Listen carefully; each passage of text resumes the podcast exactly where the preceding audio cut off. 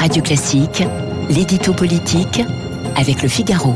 Euh, mon cher Guillaume, Guillaume Tabar, bonjour. Le Figaro publie ce matin donc un long entretien avec Emmanuel Macron sur les questions régaliennes. Pourquoi cet entretien en pleine crise du Covid?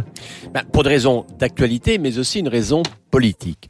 Euh, l'actualité, ce sont les lois qui viennent d'être votées, hein, celles sur le séparatisme, celles sur la sécurité globale. L'actualité, c'est aussi l'incompréhension sur l'absence de procès des assassins de Sarah Halimi. C'est encore la polémique sur la mosquée de Strasbourg. Et puis, c'est l'envolée de ce qu'on appelle les violences du quotidien ou sur le trafic de drogue.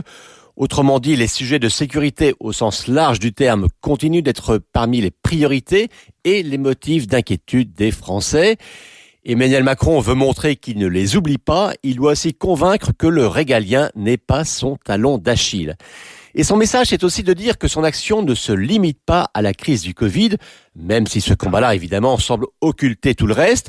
C'est vrai sur les questions économiques, c'est vrai aussi sur les questions régaliennes. Donc le message du chef de l'État, c'est la crise sanitaire ne met pas le quinquennat à l'arrêt. Quelle est la tonalité, Guillaume Tabar, de cet entretien? Bah, Écoutez, des annonces, il y en a peu, sincèrement. Hein.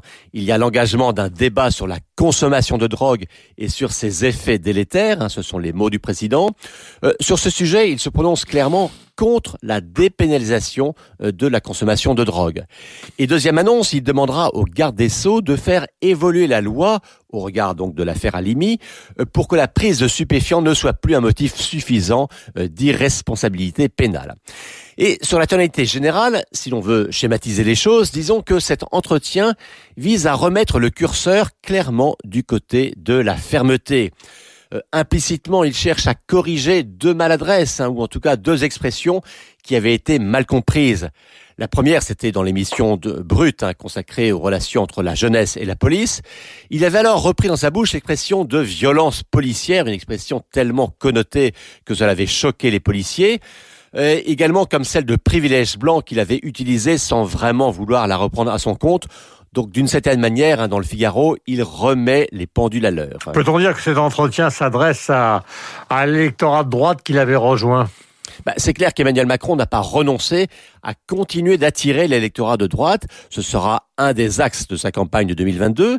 Et c'est aussi un fait hein, que si sa popularité reste globalement stable, elle a substantiellement reculé ces derniers mois dans l'électorat de droite. On le voit encore dans le baromètre euh, IFOP-JDD de ce week-end.